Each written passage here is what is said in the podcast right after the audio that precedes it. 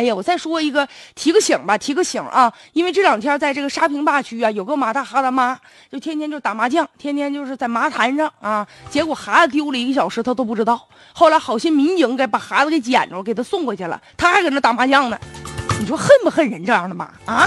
有人真调侃了，这这妈你麻将是你姑娘是你儿子，给你养老啊？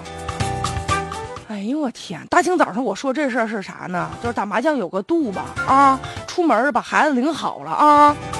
现在呀，就有很多人，有很多糊涂的妈呀，就是你看，除了打麻将丢孩子的，还有因为这个不上心，让这孩子被这个烫伤的呀，还有的吗？这夏天开窗开门，小孩啊，直接就爬出去了。你说最终孩子如果说真是掉下去了，怎么办呢？还有溺亡的。所以啊，当妈的有一点这个安全意识是吧？责任心得强啊。带血的教训呢，不能让我们太跟着揪心了啊。